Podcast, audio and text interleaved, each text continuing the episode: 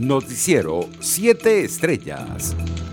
Como inaceptable calificó el comisionado presidencial para las relaciones exteriores de Venezuela, Julio Borges, el envío de insumos desde nuestro país hacia Bolivia para ayudar a las familias afectadas por una tormenta de granizo en la localidad de Chuquisaca, tal y como lo anunció el canciller del régimen Jorge Arreaza. Es inaceptable que mientras los venezolanos sufren una grave crisis humanitaria empeorada por la pandemia, la dictadura envíe insumos a otros países para ganar apoyo político escribió el diputado Borges en su cuenta en Twitter. Los alcaldes metropolitanos rechazaron la intención del régimen de integrar a municipios mirandinos a la Gran Caracas. Los burgomaestres de El Atillo, Chacao y Baruta denunciaron que la jefatura del gobierno del Distrito Capital, presidido por Jacqueline Faría, pretende arrebatar al Estado Miranda esos municipios para incorporarlos al área metropolitana al margen de lo que establece la Constitución. Durante la noche del miércoles 6 de diciembre, un enfrentamiento entre delincuentes mantuvo en vela a los habitantes de la parroquia La Vega en el municipio Libertador de Caracas. Habitantes de la comunidad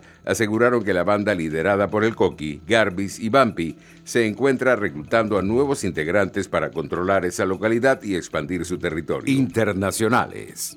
La canciller alemana Angela Merkel aseguró que las imágenes del Capitolio de Estados Unidos ayer la enojaron y entristecieron y que lamentó que Donald Trump no haya aceptado su derrota. Merkel dijo estar segura de que la democracia norteamericana es más fuerte que los atacantes. En sus palabras, Joe Biden y Kamala Harris abrirán un nuevo capítulo de la democracia estadounidense en las próximas dos semanas. En otras noticias, la Organización Mundial de la Salud pidió a Europa reforzar las medidas de protección frente a la pandemia de coronavirus ante una situación alarmante. Las medidas de base que todos conocemos deben ser intensificadas para bajar la transmisión, aliviar nuevos servicios COVID-19 y salvar vidas, dijo el director para Europa del Organismo de Salud de la ONU, Hans Kluge. En el Reino Unido, el gobierno está trabajando con Pfizer y AstraZeneca para aumentar los suministros dijo este jueves el secretario de Salud, Matt Hancock, tomando en cuenta que la distribución de vacunas contra el COVID-19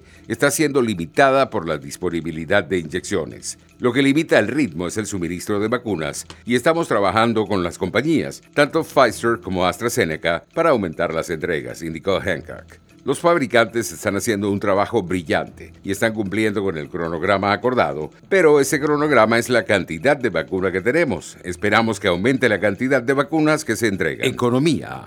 Los bonos se lamían las heridas y las acciones subían el jueves por apuestas de los inversores a que el control demócrata del Congreso estadounidense permitirá al presidente electo Joe Biden endeudarse y gastar con fuerza, mientras un golpeado dólar rondaba mínimos de casi tres años. La deuda del Tesoro de Estados Unidos extendía su mayor liquidación en meses después de que las victorias demócratas en dos carreras senatoriales en Georgia les entregaron el control del Senado, aumentando el poder de Biden para aprobar su agenda. La medida Mundial de Acciones de MSCI, que incluye valores de casi 50 países, mejoraba un 0,3%. Antes, el índice más amplio de MSCI de papeles de Asia-Pacífico, excluyendo Japón, trepó un 0,6% y el Nikkei Nippon tocó su cota más elevada desde 1990. Los precios internacionales del crudo arrojaban resultados dispares en horas del mediodía. El WTI, de referencia en Estados Unidos, se cotizaba en 50 dólares 76 centavos el barril, mientras el Brent de referencia en Europa